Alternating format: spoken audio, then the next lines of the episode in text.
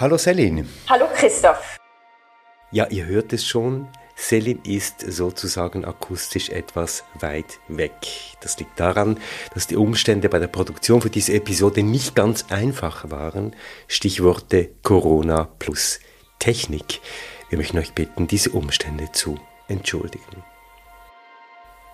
Ja, in dieser Episode sprechen wir über Migration und Flucht und wie die Klimakrise Menschen zu Vertriebenen macht. Heute schon eine Realität für Millionen. Das UN-Hochkommissariat für Flüchtlinge zählte Anfang 2022 über 100 Millionen Vertriebene. Durch Konflikte und Gewalt, aber eben auch durch Dürren, durch Überschwemmungen und durch den Verlust ihrer Lebensgrundlage. 100 Millionen Menschen auf der Flucht, das sind mehr als je zuvor. Und diese Zahl wird vermutlich durch Bevölkerungswachstum, durch wachsende Ungleichheit, durch Armut und die Klimakrise weiter steigen. Darüber sprechen wir in dieser Episode unter anderem mit Walter Kehlin, Professor für Staats- und Völkerrecht an der Universität Bern und Sondergesandter der Platform on Disaster Displacement, die sich global für die Rechte von Menschen einsetzt, die durch Klima- und Wetterkatastrophen auf der Flucht sind. Und wir sprechen mit Sreina Nufa. Sie ist Abteilungsleiterin Protection, Recht und Grundlagen der Flüchtlingshilfe Schweiz. Aber bevor wir beginnen, noch das. Herzlichen Dank an alle, die unsere Arbeit mit einer kleinen oder größeren Spende unterstützen. Wir sind auf euer Engagement angewiesen, um diesen Podcast auch weiterhin einmal pro Monat produzieren zu können. Ja, und uns zu unterstützen ist ganz einfach. Geht auf unsere Webseite treibhauspodcast.ch, klickt dort auf den Button Unterstützen und entscheidet selbst, wie viel ihr für unsere Arbeit geben möchtet. Treibhaus. Der Klimapodcast mit Celine Elber und Christoph Keller. Und in dieser Episode mit dabei Samuel Schläfli. Hallo Samuel. Hallo Christoph. Samuel, du warst 2019 auf Reportage in Äthiopien und hast, du hast dort Menschen getroffen, die aufgrund von Dürren und auch von Konflikten fast alles verloren hatten.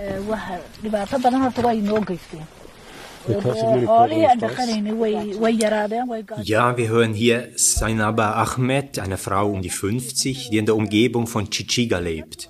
Das ist ganz im Osten des Landes, an der Grenze zu Somaliland, eine Region, die in den vergangenen Jahren stark von wiederkehrenden Dürren betroffen war. Und was hat sie dir erzählt?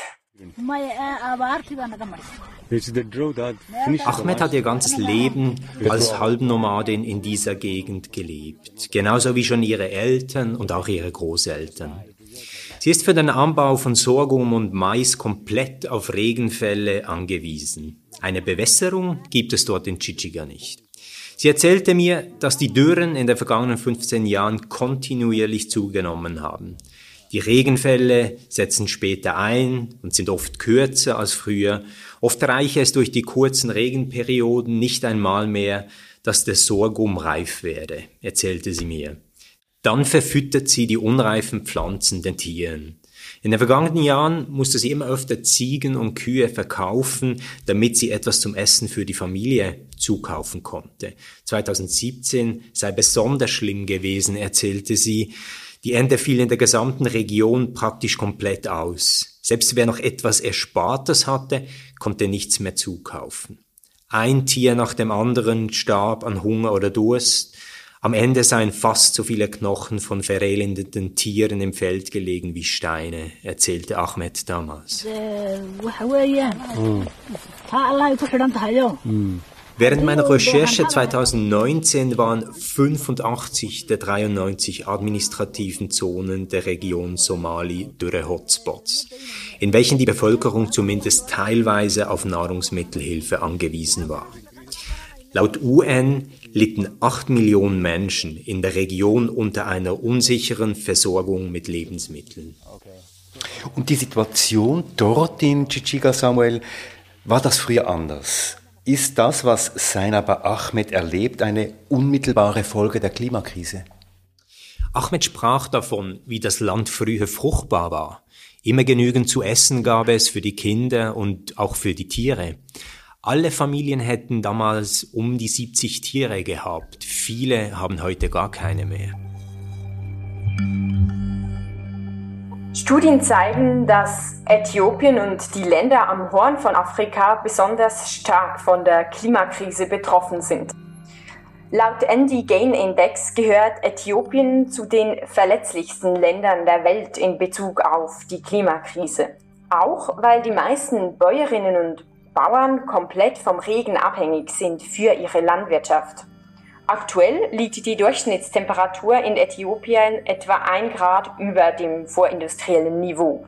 Laut Berechnungen der Weltbank könnte sie ohne starken Klimaschutz bis 2015 1,8 Grad betragen und nochmal 50 Jahre später sogar 3,7 Grad. Und die Extreme zwischen enormer Trockenheit und extremen Niederschlägen werden sich dadurch weiter verstärken. Und diese Extreme sind bereits heute besonders perfid. Es ist nicht alleine die Trockenheit, welche die Bäuerinnen und Bauern plagt, sondern zusätzlich auch unerwartete heftige Regen. Diese fallen auf die ausgetrockneten Böden und führen dann zu gefährlichen Fluten. Dadurch erodiert viel fruchtbare Erde und der Anbau von Sorghum oder Mais wird noch schwieriger. Ich habe damals 2019 Felder besucht, die aussahen, als wären sie von einem Riesen zerschnitten worden. Man muss aufpassen, dass man nicht in Gräben herunterfiel, dort wo der Boden durch die Erosion abgesackt war. Das Feld bestand nur noch aus einzelnen Grasflecken, die durch tiefe Furchen voneinander getrennt waren. Auf solchem Land lassen sich keine Nahrungsmittel mehr anbauen. Ja, Samuel, wenn ich dir zuhöre, dann verstehe ich ganz klar, das ist jetzt kein Einzelschicksal, was wir von Zainaba Ahmed gehört haben. Das ist ein Schicksal, das Millionen betrifft, Millionen von Menschen, die wegen der Klimakrise ihre Lebensgrundlage verlieren. Viele müssen dann flüchten, um überhaupt noch überleben zu können. Ja, das habe ich in der Region Somali damals selbst gesehen. Die UN betrieb damals 389 Flüchtlingscamps mit gesamthaft über eine Million Vertriebenen, sogenannten Internally Displaced People oder auch IDPs, also Flüchtlinge im eigenen Land, aber ohne den Schutz, der Geflüchteten laut Genfer Konvention eigentlich zukommen sollte. Nicht alle waren natürlich aufgrund von klimatischen Veränderungen, Stürmen oder Dürren hier. Viele flohen auch vor grässlichen Massakern und Konflikten zwischen unterschiedlichen Ethnien. Aber als ich mit UN-Mitarbeitenden für humanitäre Hilfe sprach, sagten diese, es sei eindeutig, dass immer mehr Menschen bei der Registrierung als Fluchtursache klimatische Veränderungen angeben. Also die Menschen erzählen selber, dass die Klimaveränderungen sie zur Flucht treibt.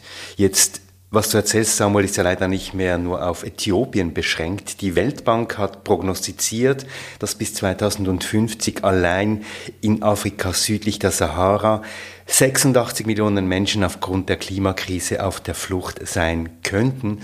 Und jetzt kommt die Zahl für die globalen Fluchtbewegungen aufgrund der Klimakrise. Dort sollen es global 216 Millionen Menschen sein. Experten weisen jedoch immer wieder darauf hin, dass man mit solchen Zahlen auch vorsichtig umgehen muss. Denn es ist extrem schwierig zu definieren, was ein Klimaflüchtling überhaupt ist. Oft sind es ja verschiedene Faktoren, klimatische, soziale, wirtschaftliche und politische, die Menschen am Ende zu Vertriebenen machen. Zudem der absolut größte Teil der Menschen, die durch Klimaereignisse vertrieben werden, suchen im eigenen Land Zuflucht. Gibt es denn dazu verlässliche Zahlen? Das International Displacement Monitoring Center in Genf erhebt diese kontinuierlich. Es sind wohl die besten verfügbaren Zahlen zu Klima und Migration. Der letzte Report von 2021 zeigt, letztes Jahr mussten beinahe 24 Millionen Menschen aufgrund von Katastrophen und Extremwettern wie Hitzewellen, Zyklonen und Überschwemmungen flüchten. Beinahe doppelt so viele wie vor gewaltvollen Konflikten. Die meisten davon in Afrika südlich der Sahara, in Südasien und auf dem amerikanischen Kontinent. Samuel, Du hast vorhin angesprochen, dass es sehr schwierig bleibt, überhaupt genau zu sagen, wer durch die Klimakrise vertrieben wird und wer durch andere Faktoren. Ja, diese Kausalketten sind extrem komplex. Die Abhängigkeiten zwischen Klimakrise, der Häufung von Extremwetterereignissen und den deswegen Geflüchteten sind oft überhaupt nicht klar. Das hat auch damit zu tun, dass sogenannte Naturkatastrophen fast immer auch eine stark soziale Komponente haben. Wie die Menschen durch eine Dürre oder Flut betroffen sind, also wie resilient sie gegenüber der Klimakrise sind, das hat vor allem auch mit politischen und wirtschaftlichen Rahmenbedingungen zu tun. Zum Beispiel, welche Art von Landwirtschaft durch die Regierung gefördert wird oder inwiefern diese gegen Abholzung vorgeht und Restaurierungsprojekte fördert, so dass die Böden zum Beispiel Feuchtigkeit länger behalten können. Deshalb verwenden ja immer mehr Sozialwissenschaftlerinnen diesen Begriff der Naturkatastrophe nicht mehr, weil der Begriff der Naturkatastrophe impliziert, dass irgendwie die Natur für die Katastrophe verantwortlich wäre. Tatsächlich ist es aber so, dass Menschen, dass Entscheidungen hinter dieser Katastrophe stehen. Genau, die menschliche Verantwortung hinter solchen Katastrophen wird oft kaschiert. Und eben solche sogenannten Naturkatastrophen sind eben sehr oft auch menschengemacht. Inklusive die Klimakrise. Richtig, ja. Ja, und dann kommt hinzu, dass unterschiedliche Menschen ja auch ganz anders durch Katastrophen betroffen sind. Menschen mit Behinderungen zum Beispiel sind viel stärker betroffen als Unversehrte. Arme haben oft viel weniger Möglichkeiten, sich vor Katastrophen zu schützen als Reiche. Kinder können nach Katastrophen oft nicht mehr in die Schule, manchmal über Jahre. Wenn ich dich jetzt richtig verstanden habe, Samuel, dann sind sich die Expertinnen und Experten heute einig. Trotz komplexer Kausalitäten kann man sagen, die Klimakrise ist eine Art Trigger für Vertreibung und Flucht, der steigende Meeresspiegel, erodierende Böden, die sich häufenden Überschwemmungen. In vielen Fällen sind das ja direkte Folgen der globalen Erhitzung. Und diese globale Erhitzung, die steht heute bei 1,2 Grad höher als im vorindustriellen Zeitalter. Sag mal, was ist denn mit Sainaba Ahmed in Äthiopien, mit der du ja 2019 gesprochen hattest? Ist sie aufgrund der Dürre geflohen? Ich habe sie damals gefragt, ob sie daran denke, zu fliehen, wenn es so weitergeht mit den Dürren.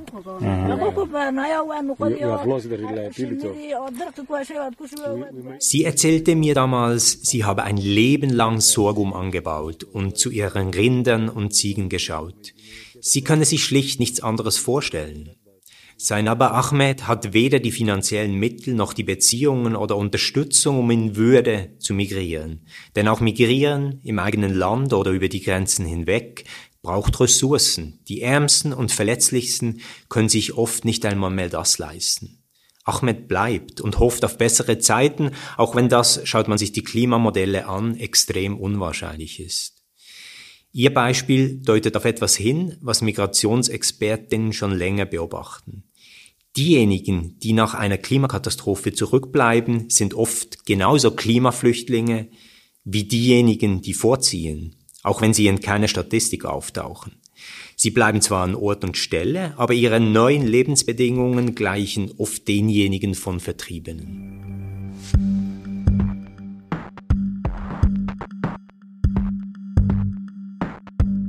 Samuel, jetzt wird ja seit einigen Jahren weltweit darüber diskutiert, ob Menschen, die vor den Folgen der globalen Erhitzung flüchten müssen, einen eigenen Flüchtlingsstatus erhalten sollen, um sie besser zu schützen. Das fordern unter anderem Menschenrechtsorganisationen und NGOs.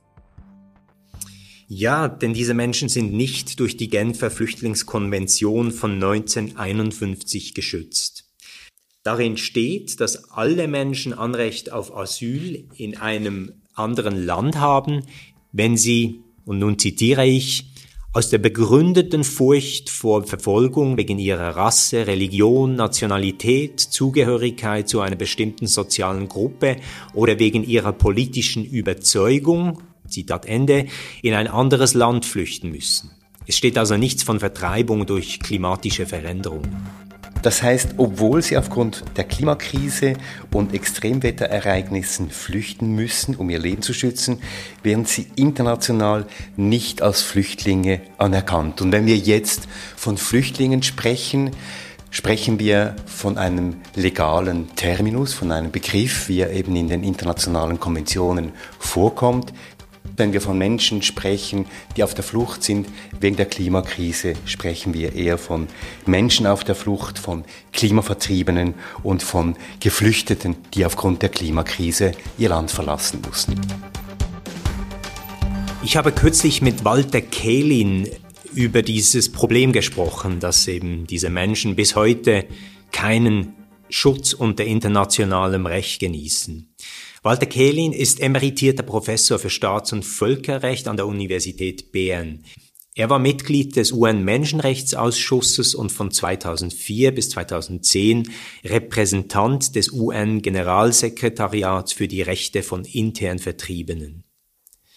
Heute ist er Sondergesandter der Platform on Disaster Displacement mit Sitz in Genf. Diese setzt sich für die Rechte von Menschen ein, die durch Klima- und Wetterkatastrophen auf der Flucht sind und sie versucht mit Staaten und internationalen Organisationen Lösungen für diese Menschen zu finden.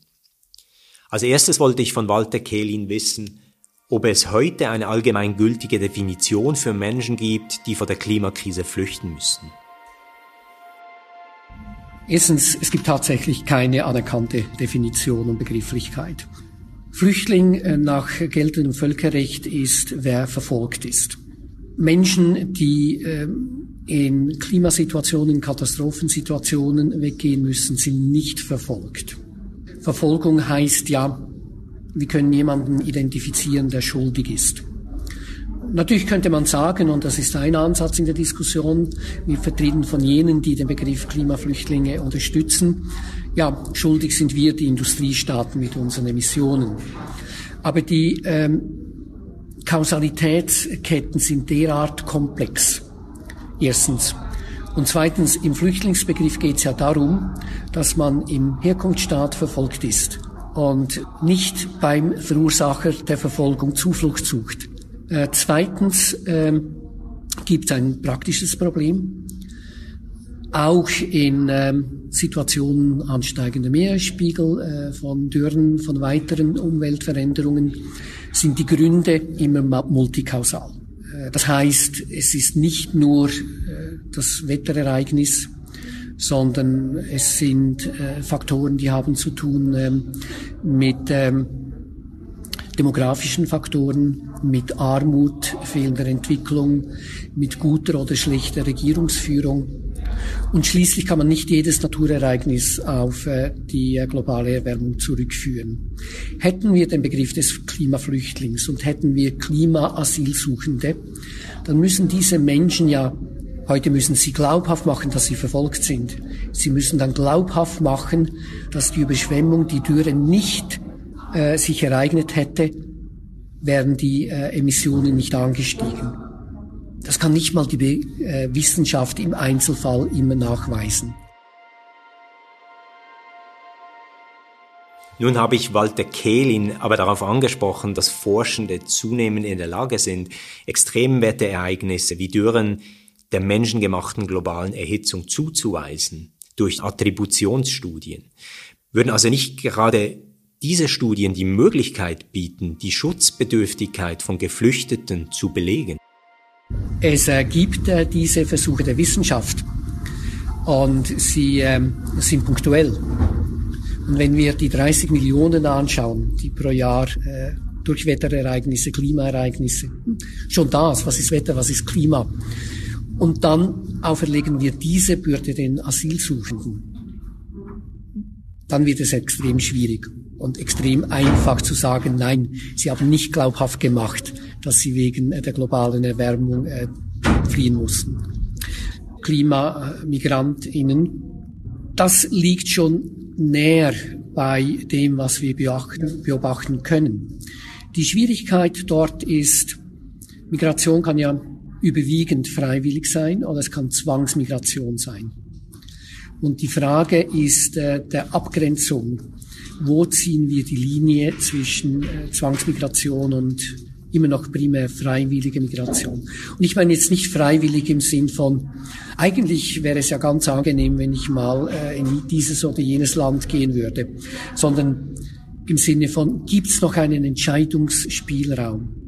Könnte ich mich entscheiden, hier zu bleiben? Oder sind die Gründe, äh, wegzugehen, derart überwiegend, dass ich praktisch keine Wahlmöglichkeit mehr habe?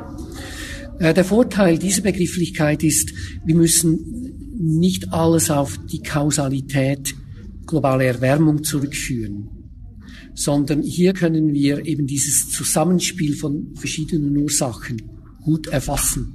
Um zurückzukommen auf äh, das äh, Beispiel der Menschen, die ähm, in Somalia, im Süden von Äthiopien, im Sahel ihren Lebensstil des Pastoralismus verlieren. Ja, Klimawandel sicher. Aber es gibt auch weitere Faktoren, warum äh, dieser Lebensstil immer schwieriger wird. Äh, das hat äh, zu tun mit äh, ökonomischen Rahmenbedingungen. Das äh, hat äh, wiederum zu tun mit ähm, teilweise Übernutzung dieser Böden durch zu große Herden. Je nach Situation können Sie fünf, sechs Faktoren identifizieren. Bei der Platform on Disaster Displacement, für welche Walter Kerlin aktuell arbeitet, spricht man von Katastrophenvertriebenen. Ich wollte deshalb von ihm wissen, welche Vorteile dieser Begriff hat. Wann äh, können wir von einer Katastrophe sprechen?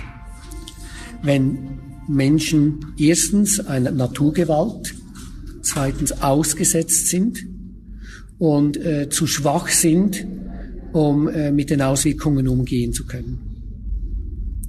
Das sind diese drei Faktoren, Naturgewalt, äh, Ausgesetztsein und Vulnerabilität.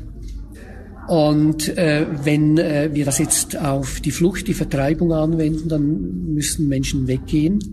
Wenn eine Naturgewalt sie trifft und sie eben äh, dieser Gewalt ausgesetzt sind und damit nicht umgehen können. Einfaches Beispiel. Ein starker Sturm. Und Ihr Haus ist so gut gebaut, dass der Sturm dem Haus nichts anhaben kann. Verglichen äh, mit einer irregulären Siedlung in irgendeiner der Vorstädte, der großen äh, äh Städte der Welt und alles ist zerstört. Und das ist der Ansatzpunkt, den wir verwenden und der sich langsam, denke ich, äh, immer mehr durchsetzt. Wenn Sie beispielsweise den ähm, globalen Pakt über die Migration anschauen, gibt es dort Ansätze in die Richtung. Und das hilft immer noch schwierig im Einzelfall die Abgrenzungen vorzunehmen, aber doch zu erklären, wann eben Menschen weggehen müssen. Der Ruf nach einem neuen Flüchtlingsbegriff für Klimavertriebene kam ja ursprünglich aus dem Bedürfnis heraus, Menschen unter internationalem Recht besser schützen zu können. Kann denn der Katastrophenbegriff, wie ihn Walter Kehlins Organisation verwendet, einen solchen Schutz tatsächlich bieten? Wird damit nicht die ursprüngliche Forderung eigentlich verwässert? Der Klimaflüchtlingsbegriff äh, ist äh, vor allem im deutschen Sprachraum dominant, immer noch. Äh, international verschwindet er immer mehr. Schlicht aus dem Grund, dass unter den Staaten absolut kein Appetit herrscht, jetzt die Flüchtlingskonvention zu ändern, zu erweitern. Der Katastrophenbegriff hat einen großen Vorteil. Er gibt uns Ansatzpunkte für Handlungsmöglichkeiten. Wenn Menschen fliehen müssen, wenn sie einem Naturgewalt äh, ausgesetzt sind und zu vulnerabel sind, um damit umgehen zu können, sich äh, dieser Gewalt widersetzen zu können, können wir versuchen, die Naturgewalt zu reduzieren. Und das ist die Umsetzung des Pariser Übereinkommens, Einschränkung der Treibhausgase. Wenn es um die Vulnerabilität geht, können wir versuchen, äh, die Resilienz, äh, die Widerstandsfähigkeit zu stärken. Das sind die Maßnahmen der Anpassung an den Klimawandel und das sind die Maßnahmen äh, zur Katastrophenrisikominderung. Da wird bereits viel gemacht, nicht genügend, aber daran arbeiten wir sehr stark von unserer Seite her ähm, mit den Staaten zu arbeiten, dass beispielsweise Gebiete, wo die Fluchtvertreibungsrisiken äh, besonders hoch sind, dass man diese Gebiete identifiziert und dann wirklich schaut, was sich machen lässt mit Katastrophenrisikominderung, Anpassung an den Klimawandel. Also den Menschen zu helfen zu bleiben. Wo das nicht geht, geht es darum, den Menschen zu helfen, äh, wegzugehen, wirklich bevor sie von der Katastrophe betroffen sind. Da geht es einerseits um geplante Umsiedlung innerhalb des Landes in aller Regel. In äh, Fiji äh, sind bereits mehrere Dörfer umgesiedelt worden. Äh, eine Studie hat kürzlich gezeigt, dass ähm, hier wirklich Hunderte von solchen Umsiedlungen bereits heute identifiziert werden können, weltweit. Und die weitere Möglichkeit ist die Eröffnung von Migrationswegen, die es Menschen erlauben, legal, regulär, in Sicherheit in einem anderen Land Zuflucht zu finden. Brauchen wir da den Begriff von Asyl und den Flüchtlingsstatus? Ich erinnere mich an Diskussionen im Südpazifik. Eine der besonderen betroffenen Inseln ist Kiribati. Und äh, da hat äh, uns bei einer dieser Konsultationen eine junge Frau, äh, die eine kleine lokale Gruppe geleitet hat, sehr emotional Folgendes gesagt. Sie hat gesagt, wir wollen nicht Flüchtlinge werden. Wir sehen am Fernsehen diese Flüchtlingslager, diese Zelte. Wir wollen nicht so enden. Aber wir wissen gleichzeitig, dass eines Tages wird der Moment kommen, wo wir weggehen müssen. Was wir wollen, ist die Möglichkeit, selber zu entscheiden, wann zu gehen und wohin zu gehen. Eine Wahlmöglichkeit, die jedoch Klimavertriebenen bis heute oft verwehrt bleibt. Ich fragte Walter Kerlin deshalb, ob es heute bereits hoffnungsvolle Initiativen gibt, die in die richtige Richtung weisen. Wir sind in einem Prozess, ich denke recht früh in einem Prozess. Und ähm, Völkerrecht beruht ja letztlich auf dem Konsens der Staaten. Äh, dieser Konsens bildet sich meistens nicht top-down, sondern bottom-up. Und gerade in diesem Bereich, wo eben die Dynamiken sehr unterschiedlich sind, es ist schwierig, hier äh, zu vergleichen, Dynamiken äh, in Ostafrika, im Sahel mit dem, was passiert im Südpazifik. Nummer eins. Nummer zwei, es ist einfacher im regionalen Rahmen Konsens zu finden. Weil man äh, sich hier mehr vertraut, weil man ohnehin schon viel stärker miteinander verbunden ist, auch migrationsmäßig, auch äh, schutzmäßig. Und äh, deshalb für den Moment ist das ganz sicher wichtiger, dass äh, diese regionalen Lösungen entwickelt und gefunden werden können. Das bedeutet allerdings nicht, dass wir keine Verantwortung haben. Es sind ja letztlich die Industriestaaten, äh, die mit ihren Emissionen hier Unheil anrichten für Menschen, die in aller Regel ganz wenig dazu beigetragen haben. Aber was im Vordergrund stehen müsste, ist wirklich wirksame Unterstützung für die betroffenen Länder und Regionen. Weil wenn wir sprechen von Anpassung an den Klimawandel, auch wenn Menschen ins Ausland gehen können, die Integration dort und dann jetzt nicht abhängig zu werden von humanitärer Hilfe, sondern ein neues, sinnvolles Leben beginnen zu können, dann braucht es ganz enorme Mittel. Was es braucht, ist äh, Unterstützung, um Lösungen zu finden vor Ort und in den Regionen. Und das kostet. Da geht es um Katastrophenrisikominderung, Anpassung an den Klimawandel, um Kompensation für Schäden, welche durch äh, den Anstieg des Meeresspiegels, äh, die äh, globale Erwärmung verursacht werden. Und das ist ein großer Knackpunkt und Diskussionspunkt bei den Klimaverhandlungen. Die betroffenen Länder verlangen äh, vom Norden, dem globalen Norden, dass hier nun wirklich groß investiert wird, um diese Schäden um diese Verluste auszugleichen, um ihnen zu ermöglichen, eben im eigenen Land oder in der Region Lösungen finden zu können. In der Vergangenheit waren die reichen Industriestaaten beim Thema Loss and Damage ja nicht wirklich zu Zugeständnissen bereit. Das Thema kommt schlichtweg nicht vom Fleck. Trotz konstanter Mobilisierung durch Vertreterinnen des globalen Südens und zivilgesellschaftlichen Gruppen auch im Norden. Ich habe Walter Kählin deshalb gefragt, ob er meinen Eindruck teile, dass die Industriestaaten ihrer Verantwortung bezüglich Loss and Damage bis heute in keiner Weise nachkommen. Das kann man tatsächlich so sagen. Und äh, die Verhandlungen zu diesen Punkten sind sehr schwierig. Man hat in der äh, Vergangenheit sehr wenig Fortschritte gemacht. Es deutet sich an, dass äh, beim nächsten Klimagipfel in Ägypten Ende dieses Jahres das ein ganz großes Thema sein wird. Jetzt von der Politik her, jene, die den betroffenen Ländern helfen wollen, macht es sehr viel mehr Sinn, hier äh, zu äh, Druck auszuüben, hier zu investieren in diese politischen äh, Auseinandersetzungen, um bessere Unterstützung für die betroffenen Länder hinzukriegen, als den Hauptakzent eben auf die Ergänzung der Genfer Flüchtlingskonvention äh, zu äh, setzen. Es gibt viele Handlungsmöglichkeiten. Es braucht schlicht den politischen Willen und zum politischen Willen gehört eben auch die finanzielle Unterstützung. Zum Schluss des Gesprächs kamen wir noch auf den globalen Migrationspakt zu sprechen.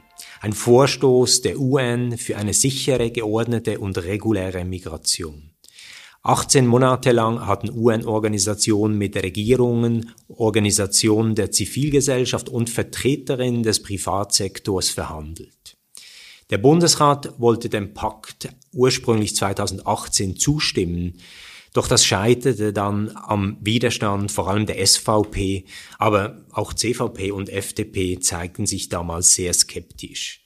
Die Schweiz gehörte am Schluss zu einer Reihe von Industriestaaten, darunter auch die USA und Australien, die nichts von sicherer und geordneter Migration wissen wollten.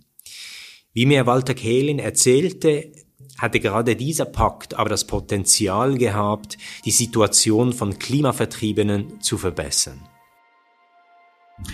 Äh, der Pakt enthält verschiedene Bestimmungen, die direkt äh, zugeschnitten sind auf Menschen, die äh, im Kontext von Katastrophen, von äh, Auswirkungen des Klimawandels äh, weggehen müssen. Und äh, insofern äh, bildet er eben auch einen Rahmen, um hier Konsens erarbeiten zu können, um gemeinsam äh, sich einigen zu können, was die besten Ansätze sind.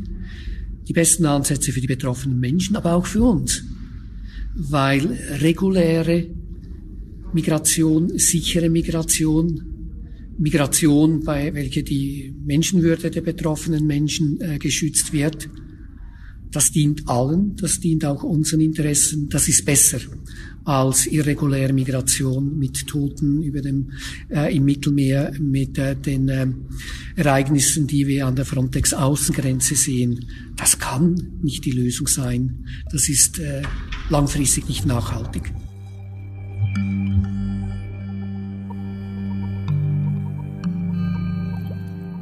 Ja, vielen Dank, Samuel, für dieses Gespräch, das du mit Walter Kehlin geführt hast. Jetzt, Celine, mich nimmt Wunder, was ist dir aus dem Gespräch mit Walter Kellin vor allem geblieben? Was hast du für Schlüsse gezogen vielleicht auch? Ja, was mir geblieben ist, ist, dass diejenigen Länder, die die Klimakrise zu einem großen Teil verursachen, ihre Verantwortung nicht wahrnehmen. Und dass dies nach Einschätzung von Walter Kehlin wohl auch nicht sehr bald passieren wird. Ich finde, er formuliert es schön, wenn er sagt, was es bräuchte, ist eine Kompensation von Schäden in den Regionen, eine Kompensation von Schäden, die es vielleicht ermöglichen würde, die Lebensgrundlagen für einige Menschen wiederherzustellen. Ja, und wenn ich Walter Kellin zuhöre, wenn ich die Schicksale höre, die du auch erzählt hast, Samuel, dann kommt bei mir vor allem die Wut hoch. Also es ist eine Wut über die tatsächlich immer noch fehlende Einsicht in die drohende Klimakatastrophe, weil die Ursache ist ja die Klimakrise. Dass die Erdölfirmen heute einfach so weitermachen wie bisher, ist für mich die wirklich große Katastrophe, wenn ich davon lese, dass bis 2030 weltweit 195 riesige Öl- und Gasprojekte geplant sind. Und jedes einzelne hat mindestens eine Milliarde Tonne CO2-Emissionen über die Lebensspanne der Ausbeutung. Oder anders gesagt, all diese Projekte zusammengenommen würden so viel CO2 ausstoßen wie die aktuellen Emissionen über 18 Jahre hinweg. Das hat eine große Recherche des britischen Guardian kürzlich gezeigt. Die Zeitung nannte die Projekte schlicht Carbon Bombs. Ja, und besonders erschreckend fand ich, mehr als die Hälfte dieser Projekte haben ihren Betrieb ja bereits aufgenommen. Ja, und der Guardian hat berechnet, dass die Erdöl- und Gaskonzerne drauf und dran sind, täglich 103 Millionen US-Dollar auszugeben für den Rest dieses Jahrzehnts, um neue Öl- und Gasfelder zu erschließen und zu fördern. Öl und Gas, das um jeden Preis im Boden bleiben müsste, um überhaupt noch eine minimale Chance zu haben, die globale Erhitzung auf circa 1,5 Grad zu halten. Aber Christoph, weshalb kamen dir eigentlich diese Carbon Bombs nun gerade in Bezug auf das Gespräch mit Walter Kellin in den Sinn? Ja, mich macht es wütend, dass wir immer über die Konsequenzen, über die Folgen der Klimakrise sprechen, über die abbrechenden Gletscher, über die, über die dahinschwindenden Gletscher, über Klimavertriebene, über den steigenden Meeresspiegel und dass wir viel zu wenig darüber sprechen, was eigentlich die Ursachen sind, auch in unserem Alltag, auch in der Politik. Es ist klar, wer am meisten unter diesen Bomben leiden wird. Und das ist das Entscheidende. Es sind sicher nicht die Shareholder der Öl- und Gaskonzerne. Und es sind auch nicht diejenigen Politikerinnen und Politiker, die für diese die entsprechenden Gesetze schmieden. Es sind eben tatsächlich die Ärmsten im globalen Süden, diejenigen, die schon heute unter der Arroganz der unglaublichen finanziellen und politischen Übermacht der fossilen Konzerne leiden. Und diese Diskussion gilt es, glaube ich, ganz zentral auch zu führen. Ja, und das sind genau dieselben Konzerne und deren politische Vertreterinnen und Vertreter, die an den Klimakonferenzen heftig dafür lobbyieren, dass es keine verbindlichen Zusagen der Staaten gibt, künftig auf das Verbrennen von Kohle, Öl und Gas zu verzichten. Über 500 Lobbyisten mit Verbindungen zur fossilen Industrie waren letztes Jahr offiziell für die Teilnahme an der COP26 registriert. Und es sind ja auch genau diese Vertreter und Vertreterinnen und deren politische Verbindungen, die dafür sorgen, dass man in der Frage um Loss and Damage nicht wirklich weiterkommt. Dass also die Industriestaaten ihre historische Verantwortung für die Klimakrise übernehmen und die heute bereits am stärksten Betroffenen, darunter vor allem Vertriebene von Extremwetterereignisse, für ihre heute schon erlebten Verluste kompensieren. Die Industriestaaten haben es bis heute ja nicht einmal geschafft, ihren vertraglichen Verpflichtungen nachzukommen, nämlich ab 2020 jährlich 100 Milliarden US-Dollar in den sogenannten Green Climate Fund für die Klimaadaption von Entwicklungsländern zur Verfügung zu stellen. Nicht einmal 10 Prozent der vereinbarten Summe wurde in den Fund einbezahlt. Und jetzt steht im November ja wiederum eine Klimakonferenz an, die COP27 im ägyptischen Sharm el-Sheikh. Was denkst du, wird man dort in der Frage der Loss and Damage weiterkommen? Ja, die Hoffnungen bei Vertretern und Vertreterinnen des globalen Südens waren ursprünglich groß. Schließlich findet diese Klimakonferenz wieder einmal auf dem afrikanischen Kontinent statt. Ägypten hätte sich also für Loss and Damage stark machen können. Nun haben wir es in Ägypten mit einer durch und durch autokratischen Regierung zu tun, die wenig auf Menschenrechte hält und sämtliches zivilgesellschaftliches Engagement unterdrückt. Spielt denn das nicht auch eine Rolle, Samuel? Das spielt sicherlich auch eine Rolle im Sinne, dass die ägyptische Regierung hier eben keine Vorreiterrolle einnimmt und nicht für äh, zivilgesellschaftliches Engagement für die Forderungen der Zivilgesellschaft bezüglich Loss and Damage einsteht. Aber es kommt noch etwas dazu, nämlich während der Vorbereitungskonferenz für die nächste Klimakonferenz im Bonn Mitte Juni werden sich auch die meisten Industriestaaten wieder vehement dagegen, dass Loss and Damage in die offizielle Agenda aufgenommen wird. Der Begriff erscheint nun nicht einmal mehr auf der offiziellen Webseite der COP27. Industriestaaten rechtfertigen dies unter anderem mit Ausgaben für die Eindämmung der Covid-Pandemie und für die Unterstützung der Ukraine gegen die russische Invasion. Die Dringlichkeit der Klimakrise und damit auch die Forderungen der am stärksten davon Betroffenen ist damit einmal mehr vertagt worden.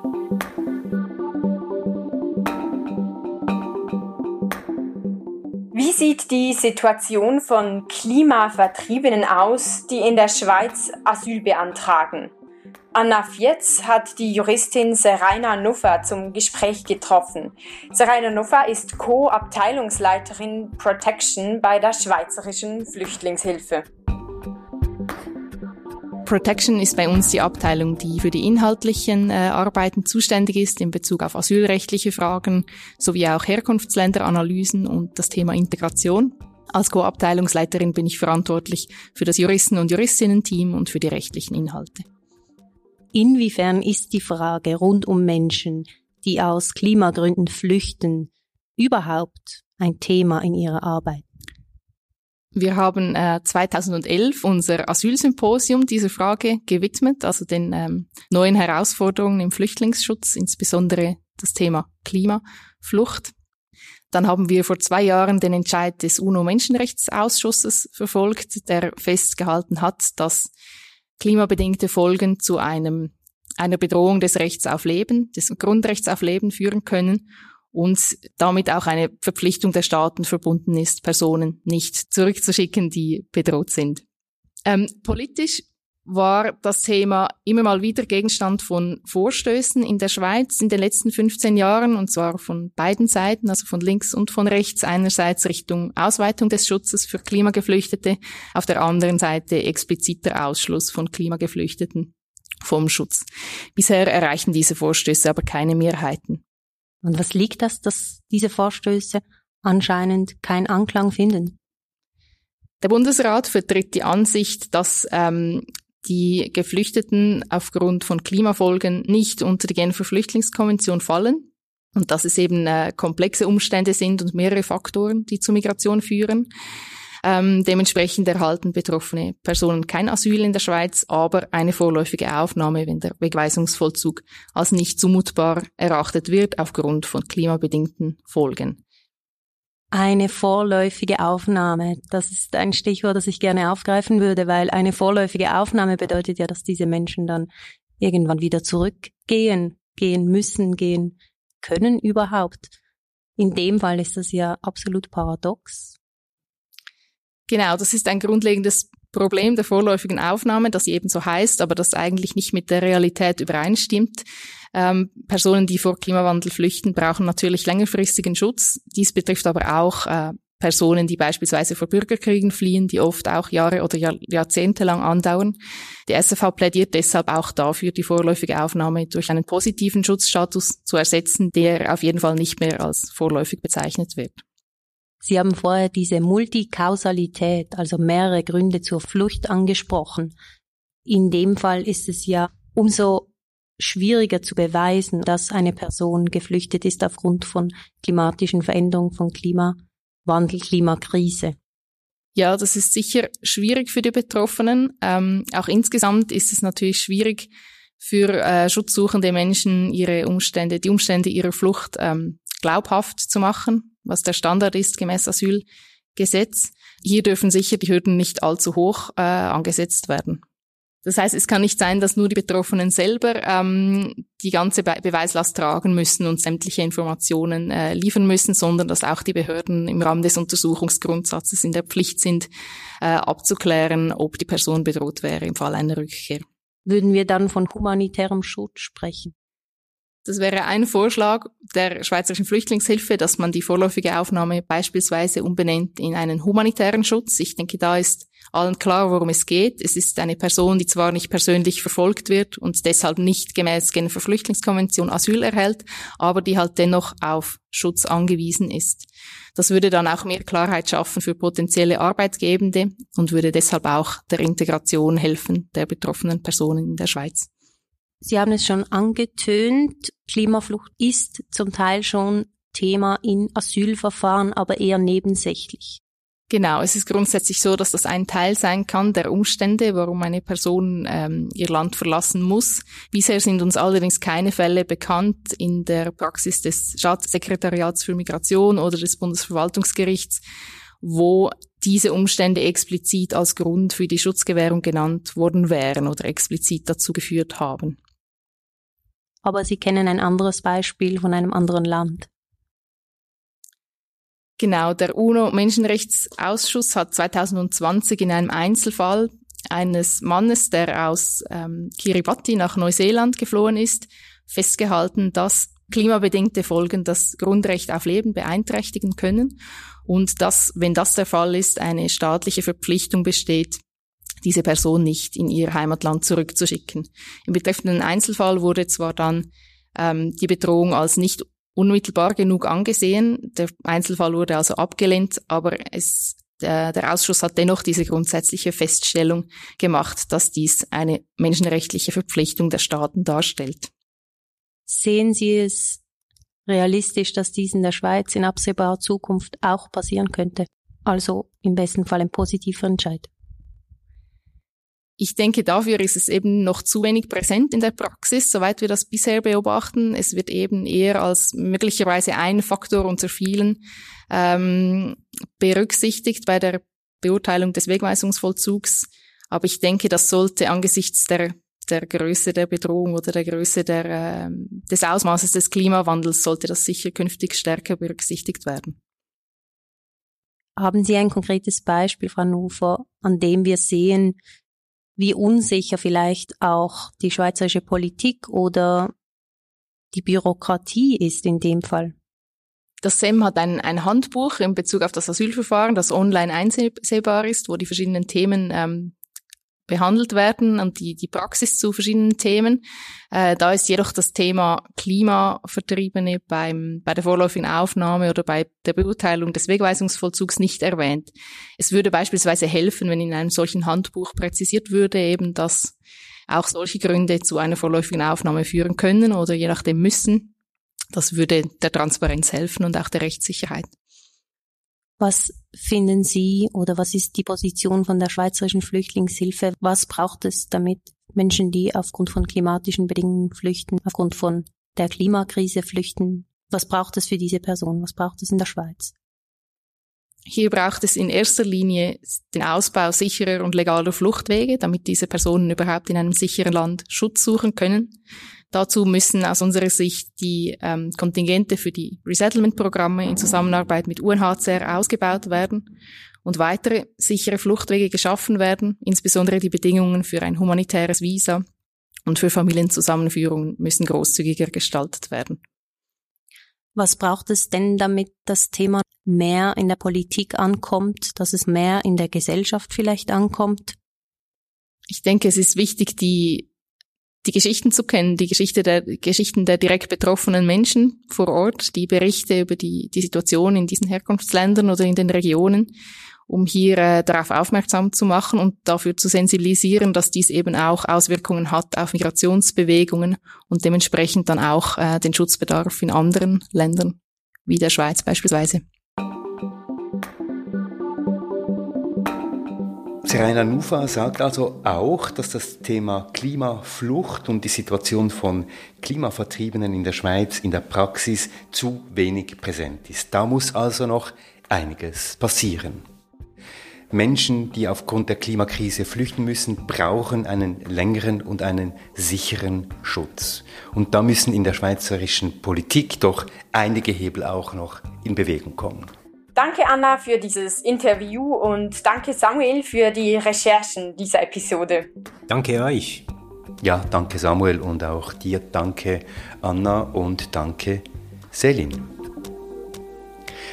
Und damit sind wir am Ende dieser Episode. Nächstes Mal geht es auch um eine Art von Klimamigration, aber um eine Klimamigration ganz anderer Art. Es geht um all jene, die daran arbeiten, und zwar ganz konkret, diesen Planeten Erde aufzugeben. Also sich irgendwo im All neu anzusiedeln, also auch zu flüchten vor der Klimakrise und natürlich auch vor anderen Krisen. Aber erst im August, weil wir eine kleine Sommerpause einlegen. Aber bevor wir enden, hier unser Hinweis. Unterstützt uns, geht auf unsere Webseite, klickt auf den Button Unterstützen und gebt, was ihr geben könnt. Treibhaus, der Klimapodcast, eine Produktion von Podcast Lab. Mit den Recherchen von Samuel Schläfli, einem Constructive-Teil von Anna Viertz, mit Lena Schubert, Johann Otten, Alexandra Baumgartner, mit der Musik von Lukas Fretz und mit Selin Elber und Christoph Keller. Treibhaus ist zu finden auf unserer Webseite www.treibhauspodcast.ch, auf Spotify, auf Audible, auf Apple Podcast und wenn euch dieser Podcast gefällt, wenn ihr Anregungen habt, Kritik und Ideen, dann schreibt uns auf Facebook und per Mail an mail at treibhauspodcast.ch, auf Instagram auf sonum.ch und auch auf friedamagazin.ch.